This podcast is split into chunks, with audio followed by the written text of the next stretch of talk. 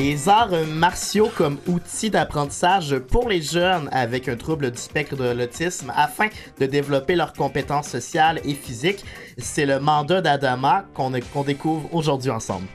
Ici Kevin Breton au micro, très heureux de vous retrouver en ce vendredi 18 mai. Excusez-moi pour mon introduction un peu caroteuse, mes notes ne veulent pas ouvrir, mais c'est pas grave. Je connais très bien mon sujet de la journée pour avoir lu là-dessus abondamment dans les dernières semaines. Vous allez peut-être même reconnaître euh, la voix de notre premier invité puisqu'on l'avait reçu euh, plus tôt euh, au cours de la saison. Il s'agit de M. André Langevin. Bonjour André. Bonjour Kevin, merci de nous recevoir. C'est un grand plaisir également avec nous aujourd'hui pour la totalité de l'émission jusqu'à midi. Louise Provencher, qui est. Ben, bonjour, bonjour Madame Provencher. Je vais vous laisser vous présenter d'abord l'un l'autre. On va parler d'arts martiaux. Adama, c'est quoi tout d'abord, André? Ben, Adama, là, justement, là, c'est, rendu extrêmement large. C'est beaucoup plus que l'autisme. C'est toutes les arts, c'est toutes les, les, personnes avec euh, des problèmes aussi de, de, déficience intellectuelle, avec des problèmes physiques.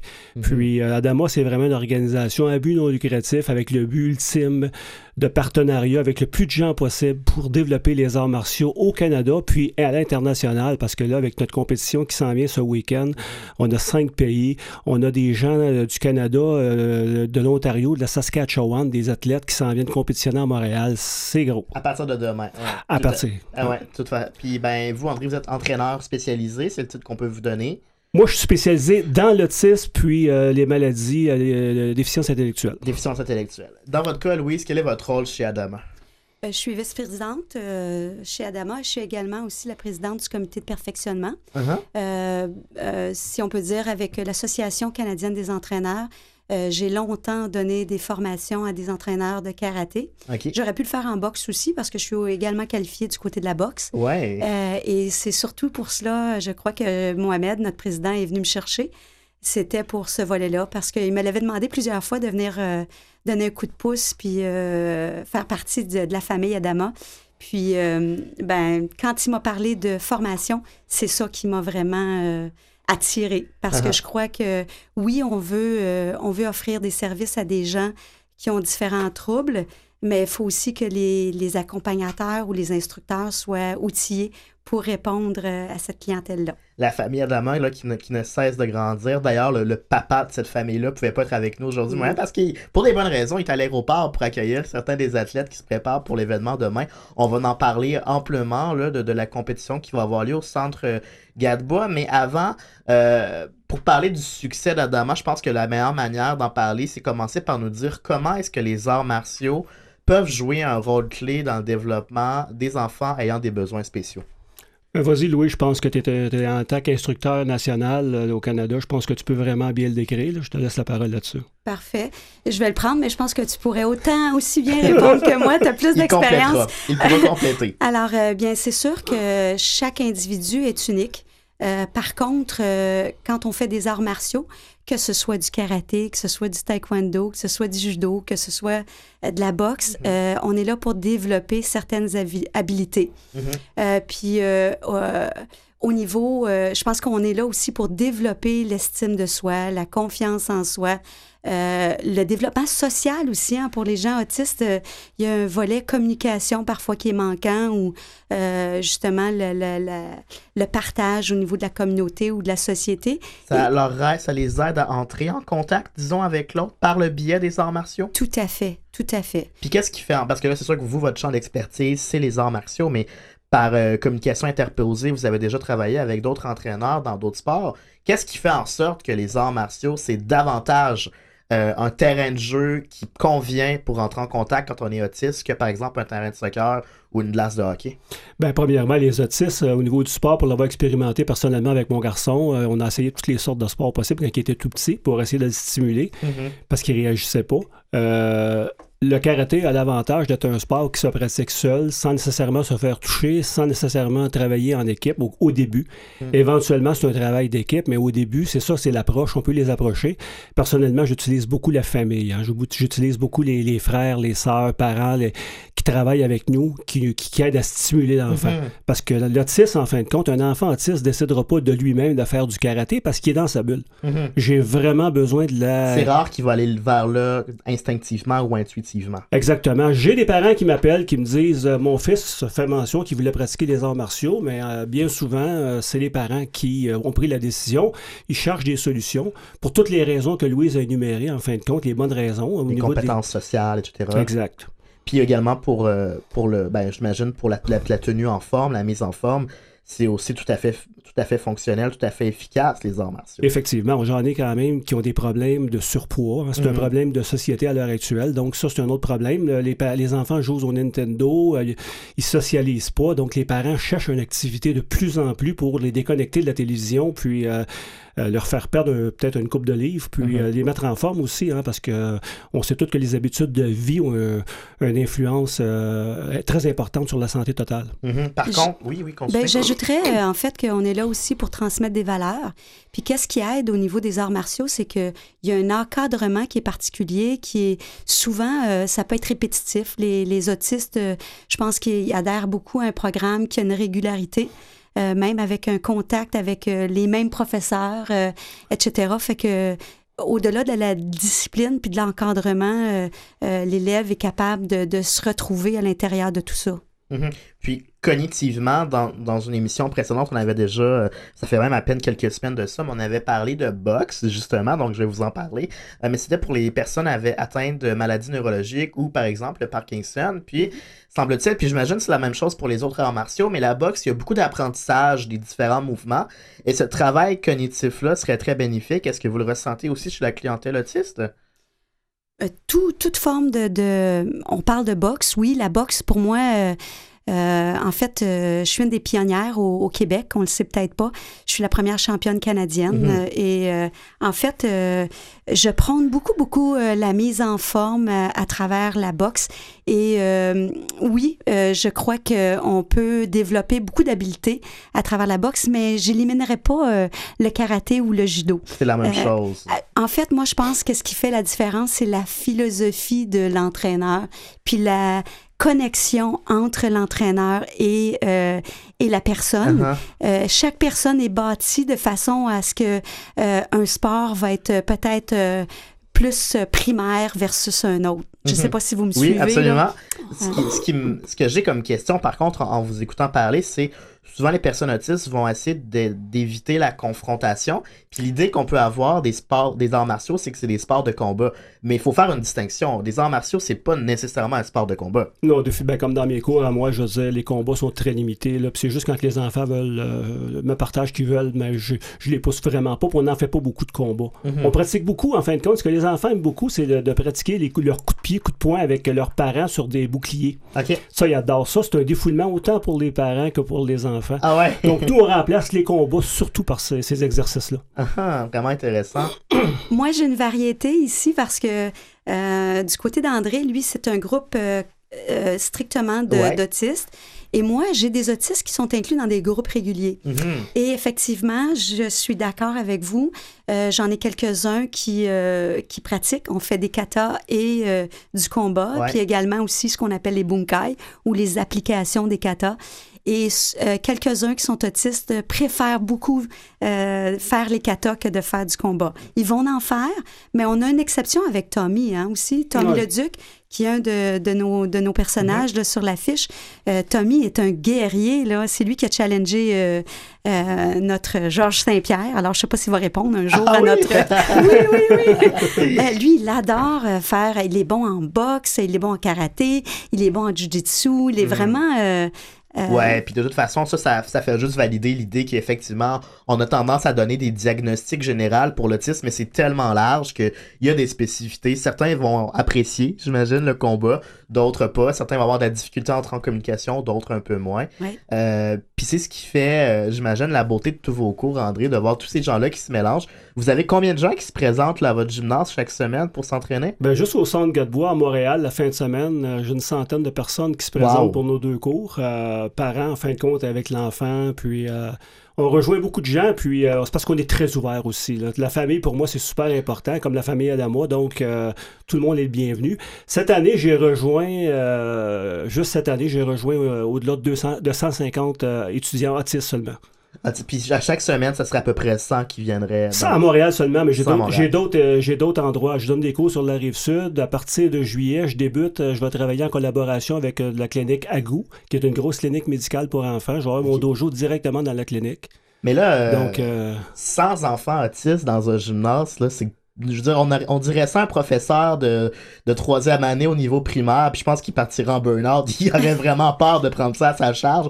Des fois, tu sais, juste 4-5 enfants ça peut être tout un défi. Comment on réussit à, à créer une cohésion avec un groupe de 100 enfants autistes qui ont tous des besoins particuliers? Ben, effectivement, c'est ça la grosse affaire, en fin de compte. C'est que moi, dans le fond, euh, je partage mon expérience. J'ai une grande expérience à cause de mon fils, surtout. Mais c'est vraiment un travail d'équipe. Je suis entouré d'une équipe extraordinaire. J'ai sept personnes qui m'entourent à tous les dimanches. Puis, euh, il y a donc une kinésiologue qui est mère elle-même de deux enfants autistes. J'ai une étudiante en psychologie à McGill, qui est Mhm. une des étudiantes de Louis, justement, qui est ceinture noire. J'ai deux étudiants, j'ai deux instructeurs ceinture noire autistes. On a beaucoup d'expertise.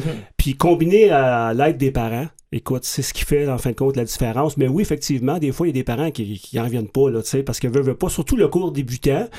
euh, ça peut être assez wild, comme on dit en anglais, ça crie beaucoup euh, dans, à certaines occasions, mais je veux dire, on reste calme, on s'amuse. Ces enfants-là sont comme ça, faut les, on, les, on les prend comme ils sont. Hein? Et c'est un art de discipline, de toute façon, les arts martiaux. Exact. Donc, ça convient tout à fait à, à ce type de, classe-là. Dans votre cas, Louise, vous avez choisi de mélanger les enfants avec des personnes avec et sans besoins particuliers. Ça se passe comment? Vous en avez glissé un mot avec euh, des fois les gens qui, qui préféraient ou pas la confrontation, mais autrement, ça se passe comment dans vos classes? Euh, euh, je dirais que la plupart, aujourd'hui, les gens vont, vont, vont comment dire, dénoncer ou le, partager le fait que leur enfant a peut-être une différence.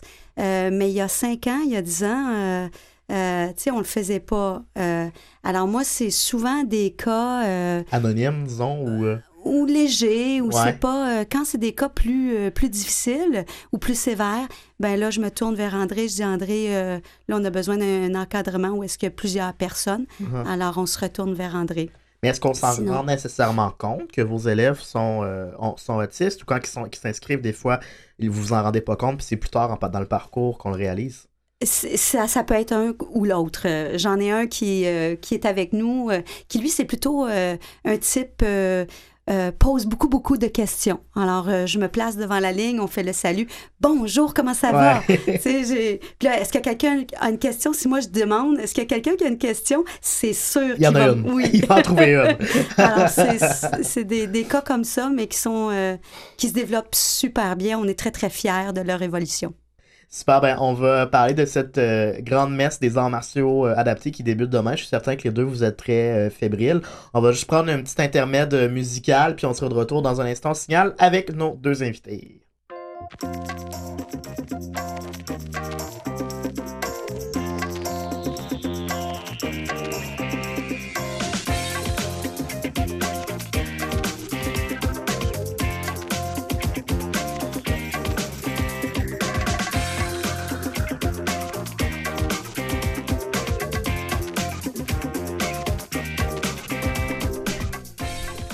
Donc c'est demain au centre Galba. Pour ceux qui savent pas c'est où, c'est dans le sud-ouest de Montréal là, euh, qui aura lieu l'Open Invitation d'arts martiaux adaptés où les athlètes avec différents handicaps de plusieurs pays vont venir offrir des performances dans différentes catégories comme le karaté ou le judo. On en a parlé abondamment, mais euh, on a moins parlé de l'événement. Euh, en quoi ça- ben, qu'est-ce que les spectateurs qui vont se rendre à l'événement demain vont pouvoir voir en action? Ça va être assez spectaculaire. Premièrement, en partant cette année, on double les effectifs de les participants de l'an passé. On est tout près de 200 participants demain euh, qui se sont enregistrés. On a cinq pays. On a le Brésil, on a le Maroc, on a la Belgique, la Hollande et le Canada. Uh-huh. Du Canada, on a des gens de Saskatchewan, de l'Ontario, dont la championne euh, Patricia Wright qui va être parmi nous, la championne mondiale. dans euh, quel domaine? Championne de... Championne, elle a fait un kata au championnat mondial en 2016. C'est la première fois qu'on a une, médaille d'or dans un championnat WKF. Wow. The World Karate Federation ou la Fédération mondiale en français, là, KFM. Super, donc c'est vraiment beaucoup de gens. Puis une personne qui, euh, qui est, particulièrement impressionnante, puis je sais qu'elle est aussi sur votre, votre affiche. Euh, il y a des vidéos de lui euh, à l'œuvre. Euh, c'est assez impressionnant. On va pouvoir mettre le lien sur notre site internet vusevoir.com sur la page de l'émission si on veut aller le voir en action. ce jeune-là, pour vous donner une idée, je ne sais pas exactement comment décrire, mais ça semble être un quadruple amputé avec un mognon aux membres supérieurs. Et il fait des katas tout à fait extraordinaires. Dave, qui, son nom de famille... Kengan. Kengan. Vous êtes content, c'est une belle prise pour vous de le recevoir à eh, Montréal? mon Dieu, oui, on a vraiment, là, on est super heureux de, l'accueillir. Il vient avec sa mère, puis euh, il vient avec un ami aussi, puis il vient avec euh, Éric Bortel, qui est euh, le président de l'organisation KF en Europe, qui est la plus grosse organisation d'arts martiaux adaptés en Europe, qui maintenant fait euh, partenariat avec Adamos. C'est pour ça qu'on est vraiment rendu sur la scène internationale avec ces gens-là.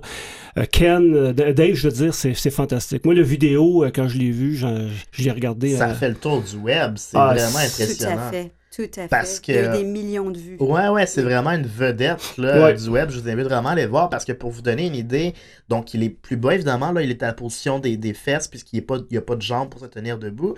Et on le voit côte à côte dans un des vidéos, euh, suivre exactement les mêmes mouvements que quelqu'un qui est à ses côtés, qui a ses quatre membres.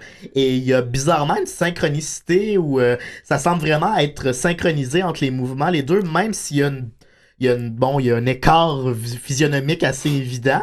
Euh, puis je me dis quelle force et agilité il doit avoir dans les fesses, dans, le, dans les hanches pour pouvoir se permettre une pareille agilité puis faire un 360 sur lui-même. En tant qu'instructeur, vous devez être épaté de voir ça. Tout à fait. Euh, c'est incroyable ce qu'il est capable de réaliser. C'est pour ça que l'on dit toujours, si nous, on est capable, si lui, il est capable, définitivement, les gens qui ont tous leurs membres sont définitivement capables. Ça va être à, voir. J'ai pas dit l'heure. Samedi, c'est à partir de. De une heure. On conseille aux gens d'arriver un petit peu plus tôt parce qu'on attend beaucoup de gens.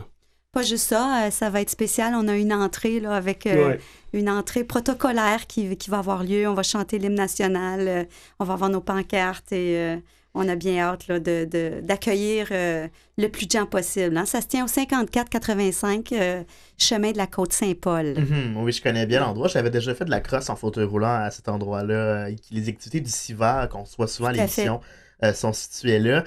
puis semble-t-il, on parlait d'entrée protocolaire et de drapeau. Puis vos élèves, André, sont bien excités peut-être davantage à cette idée-là euh, que, de participer à faire des démonstrations. Oh oui, ben, définitivement. Puis les, élèves, j'ai resté surpris parce que même ceux de la rive sud, là, j'ai reçu une très bonne. Euh, euh, délégation qui se déplace, là, puis euh, on a beaucoup d'étudiants qui, sont vraiment excités. Hein. parce que nous, en fin de compte, c'est ça, il n'y a pas de médaille d'or, il n'y a pas de médaille d'argent, il n'y a pas de médaille de bronze, tout le monde a une médaille, tout le monde est gagnant, tout le monde est champion.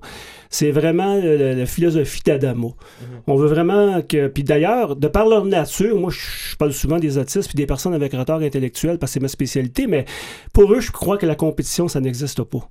Versus euh, l'être humain en général. Là. On a comme développé ça, l'être humain, comme... comme pas comme vice caché, mais presque, là, cet, esprit de Moi, je trouve que c'est une super belle valeur. Euh, ça, ça m'impressionne, puis ça vient, ça vient me chercher beaucoup. C'est pour ça que j'adapte autant au principe d'Adamo. Mm-hmm. Il y a aussi en, action euh, Sylvia Cassel, que les auditeurs ont peut-être connue euh, comme participante à la voix junior, une jeune fille avec une, déficience visuelle.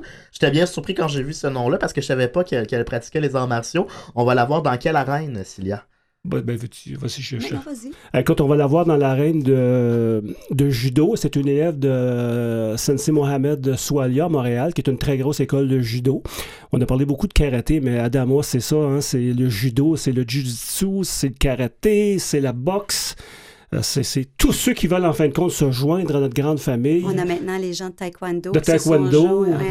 Puis je pense que je vais aller solliciter les gens d'escrime, là. Ah ouais? Ouais, je vais, euh, on va faire ça. Donc, Ben, On a de euh, l'aïkido aussi. euh, ils vont vous- faire une démonstration. euh, On vous donnera les coordonnées de Camille Chai, qu'on a déjà reçu à l'émission ici, là, qui est une euh, excellente joueuse d'escrime euh, en fauteuil roulant. Effectivement, c'est un sport qui gagne en popularité, euh, l'escrime en, en fauteuil roulant. Puis euh, on va terminer là-dessus, Henri, mais vous me parliez de, de, de, de, de joindre la famille à demain. Ça se passe comment si jamais euh, on est soit une personne autiste, puis on aimerait se joindre à votre groupe, ou si on est un parent d'enfant autiste, puis on aimerait essayer euh, les arts martiaux? Ben, allez sur le site d'Adama, en Mhm. fin de compte, puis les liens sont là, hein, puis tous nos noms, les, le nom des écoles euh, affiliées à Adama, en fin de compte, qui est un organisme à but non lucratif. Donc, on, on favorise pas personne en particulier. C'est vraiment là, euh, les gens peuvent choisir l'école à laquelle ils la plus près de chez, de chez elle ou de chez eux, tu sais.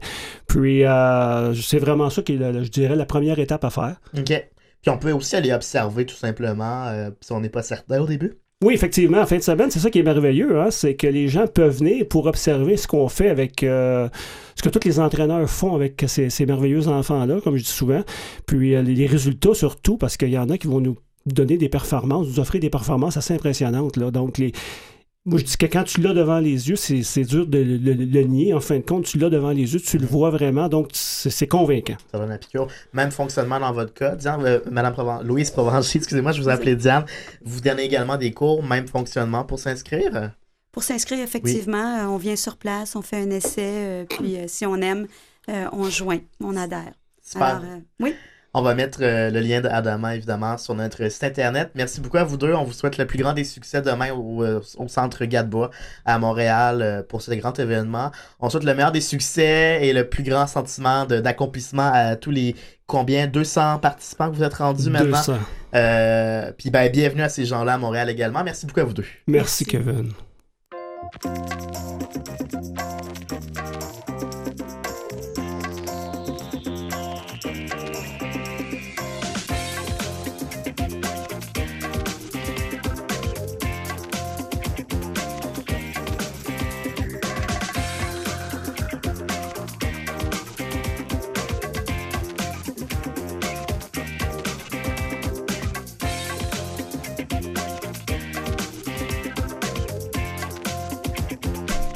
Puis on termine cette euh, belle émission avec euh, quelques nouvelles en bref. Tout d'abord, à surveiller en cette fin de semaine du 20 mai, à part hein, le grand tournoi de Adama, il y a également du Power Chair Soccer samedi, la ville de Longueuil qui va accueillir le camp d'équipe du Québec au centre sportif du Cégep Édouard Montpetit. Au tennis, euh, dimanche, l'action va se déplacer dans la région du centre du Québec pour le camp équipe du Québec. Les athlètes sont attendus au centre de tennis intérieur René Verrier de Drummondville en athlétisme. Le complexe sportif Claude Rebière de Montréal sera l'hôte samedi de la première compétition du circuit soirée select du club d'athlétisme Saint-Laurent. L'événement aura lieu sur les installations extérieures et les athlètes en fauteuil sont les bienvenus dans les épreuves du 100, 200, 400, 800 et 1500 mètres. Les trois autres étapes auront lieu le 26 mai ainsi que les 2 et 3 juin.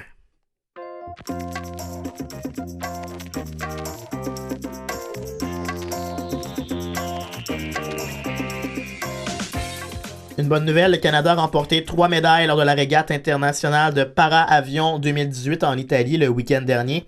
20 pays étaient représentés à cet événement qui accueillait bon nombre de médaillés des Jeux paralympiques 2016 et des championnats du monde 2017.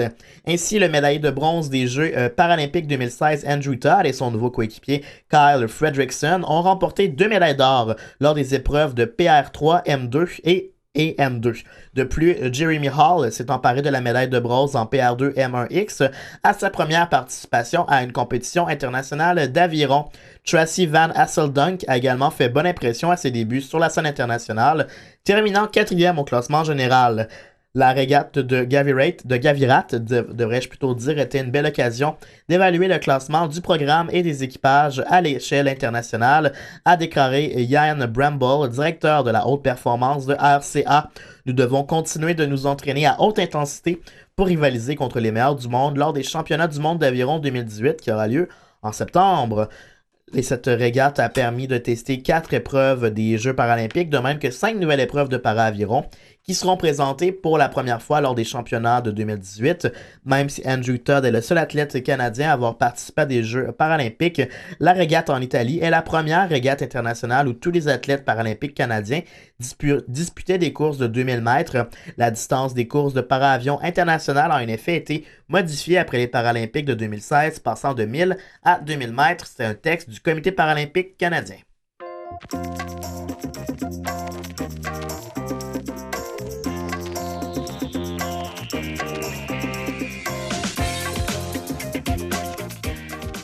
Dans le cadre des championnats canadiens des clubs de basketball en fauteuil roulant, a nommé euh, le. Excusez-moi, je reprends. Dans le cadre des championnats canadiens des clubs de basketball en fauteuil roulant, Wheelchair Basketball Canada a nommé Benjamin Palmer comme étant l'athlète junior de l'année au Canada, alors que Cindy Ouellet a reçu le titre de l'athlète féminine de l'année au pays.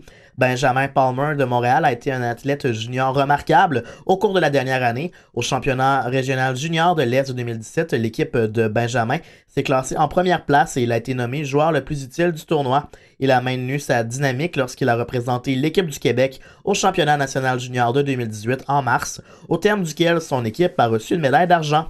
Il a été invariablement le meilleur joueur de son équipe et il a été nommé à l'équipe d'étoiles du tournoi. Ben est aussi membre des Black Ace, une équipe d'athlètes élites non handicapés qui s'entraîne souvent aux côtés de l'équipe nationale masculine senior canadienne. Joueuse hautement qualifiée, reconnue pour sa vitesse et sa ténacité sur le terrain, Cindy Ouellet offre, elle, sa vaste expérience et son leadership à un groupe de très jeunes joueuses de l'équipe nationale senior féminine. Cindy, la joueuse la plus ancienne de l'équipe, a mené le Canada au haut du podium à la Coupe des Amériques 2017 et a été finalement nommée joueuse la plus utile du tournoi. Elle a ainsi aidé le Canada à se qualifier pour le prochain championnat du monde de l'IWBF qui aura lieu en août 2018. C'est un texte de Parasport Québec.